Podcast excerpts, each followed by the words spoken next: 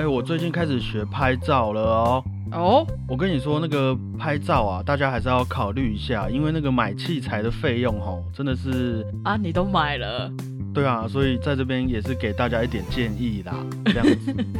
好啊，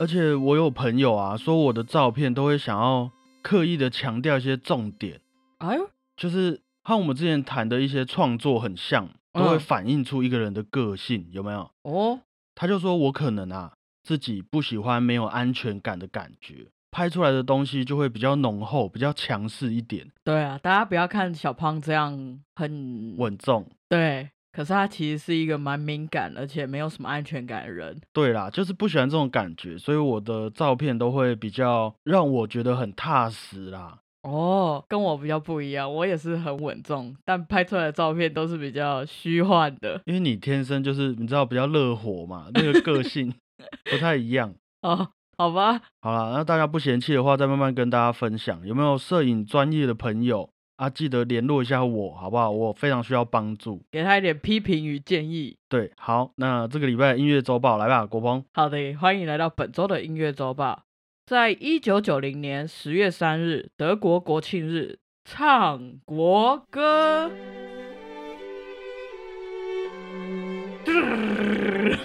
这个哈，又要先来讲一点历史了啦。在你不要马上就没声音，不是，我还在惊讶当中。我想说，原来德国的国庆日是在我出生前一两年才有的哦。好，你先等一下，我们先继续说下去，好不好？好，在一九四五年啊，第二次世界大战结束之后，德国纳粹战败了嘛。对，好，那也因为这样，德国的土地啊，被英国、美国、法国还有苏联政府分成四块占领了。哇哦，过了四年之后啊，为了方便做事，所以成立了西德还有东德的政府。阿索，原来是这样。一直到了一九八零年代啊，东德的人民真的忍受不了了他们的政府，于是开始要求政府民主改革啊。各种大型的抗争运动开始发生在东德，革命啊、抗议啊，甚至还有五十万人上街的那种游行运动。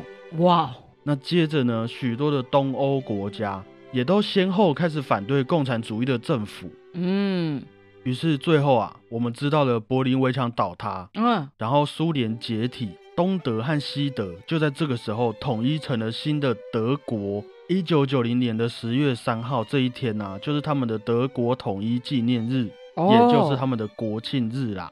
哇，我真的不知道这个欸。以前可能在德国的时候有放过那一天假，不过我也没有去，对你来说就是赚到而已，哪有？没有去探究那个背后的故事。没有，我还是有去看过柏林围墙的。那你你只是去观光，那个还是不一样。OK OK，我现在知道了。对我也是现在才知道，嗯，但是啊，我们这个节目的宗旨是什么？古典音乐嘛。对，在这段期间，也有一首古典音乐一直陪伴德国，从纳粹时期到第二次世界大战，然后到了德国统一。这首曲子啊，就是德国的国歌。等一下，你是不是要考我我了？我要先讲，我要先讲，我不会直接考你啊，没有、好没有那么狠，没有那么狠。好，那这个国歌的作曲者呢，就是我们的交响曲和弦乐四重奏之父海顿。海顿。对，没有错。德国国歌的旋律啊，就是取自于海顿的《皇帝弦乐四重奏》。哦，这首《皇帝弦乐四重奏》啊，据说原本是海顿接的一个 case，哎呦，有一位伯爵找他写了这部作品，作为一个私人欣赏的这个用途啦。直到后来啊，才被发表出去给大家听这首曲子。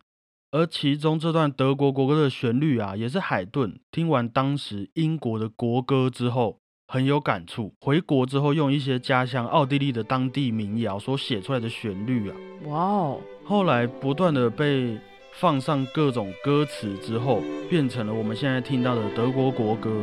酷哦。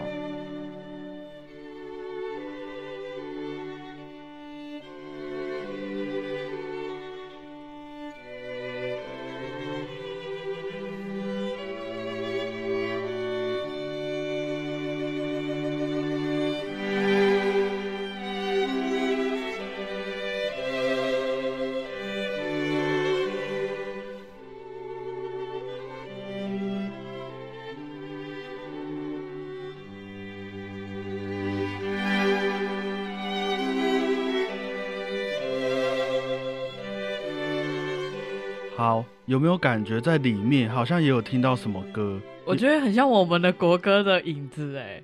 国旗歌啊，好不好？对啊，对啊，哒哒哒哒哒。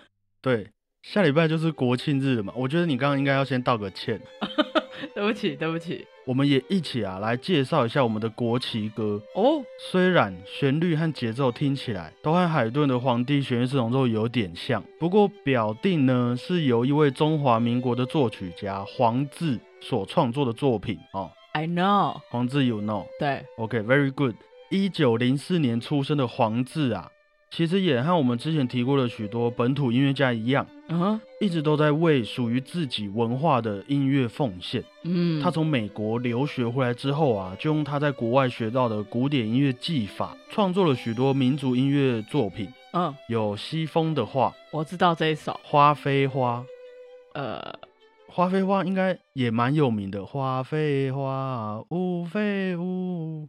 好像有听过啊。噔噔噔噔，好，你待会打电话给你的妈妈或者阿妈，唱给他们听听看，他们应该就会有听过了啦。好，我等下就去打。好啦，写了许多民族歌曲的黄志啊，嗯，其实在三十四岁左右就因病过世了。不过他回国的这几年所做出音乐上的贡献啊，其实对我们来说是非常重要的。嗯，也可以说啦，是他开创了我们民族音乐的思潮啊，伟大。时代造英雄，真的，嗯，也把这些教育理念教导给许多后辈作曲家，直到现在也才有那么多属于我们自己的文化作品啊。嗯，另外一首有关于国庆日的曲子呢，就是我们的国歌哈。嗯，作曲是陈茂云教授。哦，You know？呃，So So，听过。OK，一九零零年出生的陈茂云教授啊，年轻的时候去了日本留学。嗯。回国之后就开始教声乐，还有作曲，也陆陆续续写了很多抗战歌曲啊、政治歌曲。当时的时代背景嘛，嗯，刚好在那个时候也遇到了国民党要征求国歌啊，敏感的来了，没没有敏感，没有敏感 哦。于是陈茂云就去投稿，啊，政政府要那个嘛增建嘛，大家应该就是踊跃的去投稿啊。对，结果陈茂云教授就选上了，流传到了今天呐。哇。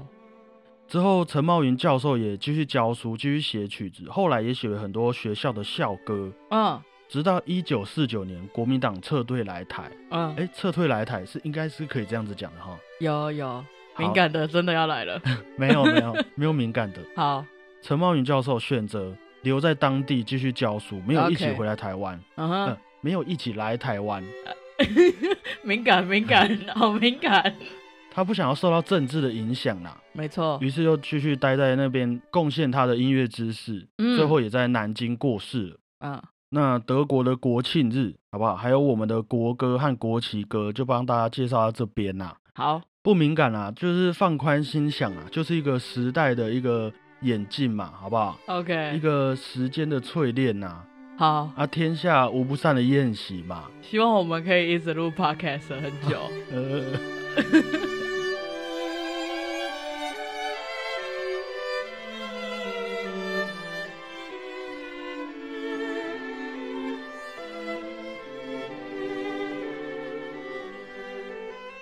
好，接下来是一六零零年的十月六日，史上第一部歌剧《尤利迪斯》首演。你不觉得我念这个越来越好了吗？你说你的标题分享的部分吗？对啊，以前我会 NG 了不知道多少次。我是比较希望比起那个啊，你可以更多着重在内容上面。好啦，或是一些哎，你有没有分享说最近听到什么不错的音乐啊？看过不错的书这样子，好不好？OK，好。我们一路上啊，也分享了许多歌剧作品嘛。对。不过每件事都会有个起头啊。没错。歌剧这种表演形式也是有一个脉络在啊。嗯。在十七世纪左右，欧洲开始掀起了文艺复兴的潮流嘛。对。大家开始重视人文主义，还有一些古罗马、古希腊的艺术形式要复兴嘛。嗯。于是啊，在意大利的佛罗伦斯，有一些音乐家、一些知识分子就组成了一个。佛罗伦斯同好会哦，我有听过这个，以前要背啊。对，我们以前考试都会考。嗯，他们就开始研究古希腊的那些歌曲，还有文学和艺术的表演形式等等。嗯，然后就发现，哎，如果我们把这些古希腊的神话故事啊、文学作品串成一部剧本，加上一些当时的合唱机制，那我们是不是就能用音乐来呈现这些神话故事，没错，进而来复兴这些以前的艺术文化？而且就像我们一样，他们还结合了现代的技术，嗯，让他们的音乐啊、剧本上更完善、更吸引人。对，乍听之下好像有一点复杂，因为是真的很复杂。嗯，他们创造出了一个融合戏剧、舞蹈、音乐，还有文学作品、舞台服装、舞台布景、剧场设计等等的综合艺术，就叫做歌剧。哇，歌剧在意大利的佛罗伦斯诞生之后，马上传遍了整个欧洲，太猛了嘛！这个嗯表演形式。对啊，也因为它结合了那么高的技术成分啊，还有艺术上的工艺，才让这种表演形式直到四百多年后的今天还能存在在舞台上，天啊，也是我们这些艺术工作者在跨领域进行一些创作的时候啊，变成一个很好的典范，是一个很值得参考的表演形态啦。嗯，哎、我之前在德国有看过杜兰朵公主的歌剧，哎，哦，杜兰朵公主，哦，作曲家普普普契尼普，契尼，yes，瞬间打乱我要讲的东西。真的，当初看到的时候蛮震撼的，因为所有的布景或是演员跟舞台上的一切呈现都是非常惊艳的。我在看的时候也都很兴奋，然后每一幕啊，或是每一个段落，我都会哇呜哇，你都没有睡着，我没有，我之前可能听。某些音乐的时候会睡着，但是我看歌剧真的是完全都是睡不着的，一直都有惊喜。真的是要够兴奋才能让你这样子啊。干嘛啦？虽然我刚刚坐上来录音前又想睡觉了。好啊，就不多说了。好，好，那话说回来，史上第一部歌剧嗯是有一位叫做佩里的意大利作曲家创造出来的。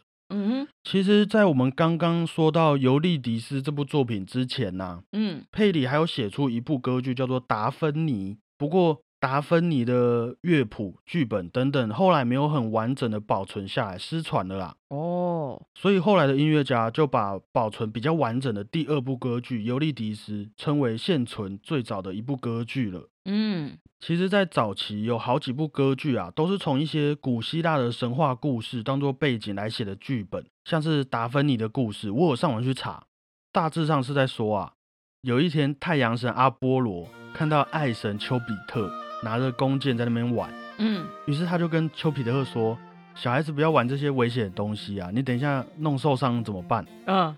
那丘比特一听就很不高兴啊，你全家才是小孩子。就射他。对于是就把一支充满爱情的弓箭射向阿波罗。阿波罗一转头，就发现远方有一位少女啊，叫做达芬妮。啊，达芬妮也是河神的女儿。嗯哼接着被弓箭射到的阿波罗就疯狂的爱上达芬妮啊，嗯但是丘比特还在生气哦。嗯，他把另外一支讨厌爱情的弓箭射向达芬妮。哎，他在整他们。对，达芬妮被射中之后啊，突然就很讨厌有关于爱情的任何事情。嗯 于是阿波罗就开始一直追着达芬妮，这不是那个形式上的追，是认真在追哦，用嗯跑的那一种。嗯他恋爱了嘛？嗯啊，达芬妮就一直说不要啊，走开啊，走开。达芬妮当然跑不过阿波罗啊，阿波罗那么壮。对啊。正当他快要被阿波罗追到的时候，达芬妮的爸爸河神啊听到达芬妮的求救声，赶快跑过来，把达芬妮变成了一棵月桂树。哇哦。他把自己的女儿变成一棵树啦。嗯他为了要避免阿波罗在求爱这样子，嗯但是大家都没想到的是啊，即便达芬妮变成了月桂树，阿波罗还是很爱她。哦，True Love。于是他就跟达芬妮变成了月桂树说：“我会用你的树枝当做我的桂冠，用你的木材当做我的竖琴，然后用你的花来装饰我的武器，而且我还会让你永葆青春啊！”哦，好浪漫哦。我是觉得听起来很恐怖啊，人家都变成树了，你还要怎样？不过变成树的达芬妮听了也是很感动啊，跟你一样，于是就在那边摇摆，很开心，然后故事就结束了。所以最后一幕就就停在一棵树在那边摇摆。对，然后大家很开心这样子，这个就是达芬妮的故事啊。哦不过另外一部《尤利迪斯》，我觉得整个故事氛围就不一样哦。哦，我们的女主角尤利迪斯，嗯，她是奥菲欧的老婆。奥菲欧是奥菲欧呢是太阳神阿波罗的儿子，都是那些古希腊的故事啊。好，那因为他是神的儿子，所以他唱歌特别好听，嗯而且也很会弹琴。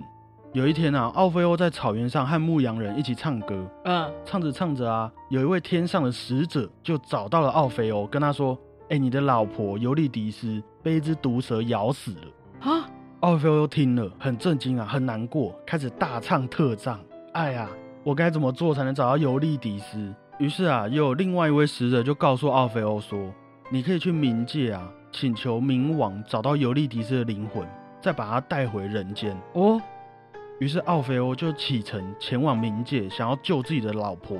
冥王知道了奥菲欧的来意之后啊，原本想要拒绝他，嗯，这个秩序哪哪是你这样子随便这边请求就可以答应的嘛？对啊，于是奥菲欧就在那边一直很难过的唱歌，嗯，唱到啊整个地狱的人都心软了啊，觉得很难过。哇哦，他唱歌真的很好听啊，嗯冥王就只好答应奥菲欧的请求，把尤利迪斯的灵魂找了出来。嗯，让他跟着奥菲欧一起回到人间。但是啊，有一个规定，冥王跟奥菲欧说，直到你走出地狱之门以前，你都不能回头看。尤利迪斯会一直跟在你身后。如果你回头看了尤利迪斯，他的灵魂会再次被我的使者带到冥界里面去。哎、你讲到这里，我好像发现我有上过这一段。哦天哪，好，对不起，当做复习也不错啦。对，奥菲欧咬着牙开始往地狱之门的出口走过去嘛。嗯正当他剩下最后一步要踏出去的时候，嗯，你猜怎么样？好，对，每一个故事都会这样子。他对回头了，好不好？嗯，他实在很想知道尤利迪斯有没有跟丢，实在很想要再看他的老婆一眼。如果是你，你会不会回头？如果是我在这种情况下，我应该不会允许我自己回头啦。哦，如果是我，我可能会回头，哎、拜托一下，不然你你下去是要干嘛？可是就会很想确认他有没有跟上啊。可是哦，我觉得很多电影就是很多鬼片，就是会有你这种人，就会被发骂，白痴了，就叫你不要回头了，就发生一些不好的事情。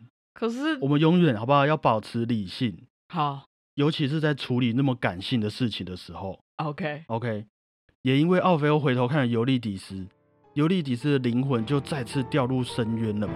哦，难过的奥菲欧回到人间，超级伤心，开始唱歌，唱到啊，阿波罗也听到了，他看到嗯奥菲欧这样子，他也很难过啊，唔甘。于是他就用云朵呈现出了那个尤利迪斯的样貌，哦，然后把奥菲欧带到天上，让他可以安心一点。嗯，那我们这个奥菲欧和尤利迪斯的故事就到这边结束了。这很适合拍成韩剧之类的欸。哎，可以考虑看看哈。对啊，大概是长这个样子啦。其实从以前的歌剧到现在的电影等等啊，就像你说的，大家都很喜欢用一些神话故事当做编剧的元素，对，那也是增添了一点激励人心、奇幻的色彩，比较有说服力啦。嗯，你看，连那些那么厉害的人都犯了这些错，那他们这样子度过难关，也会给我们一点希望的感觉。哎、你看的都很正派，我都在那边小情小爱。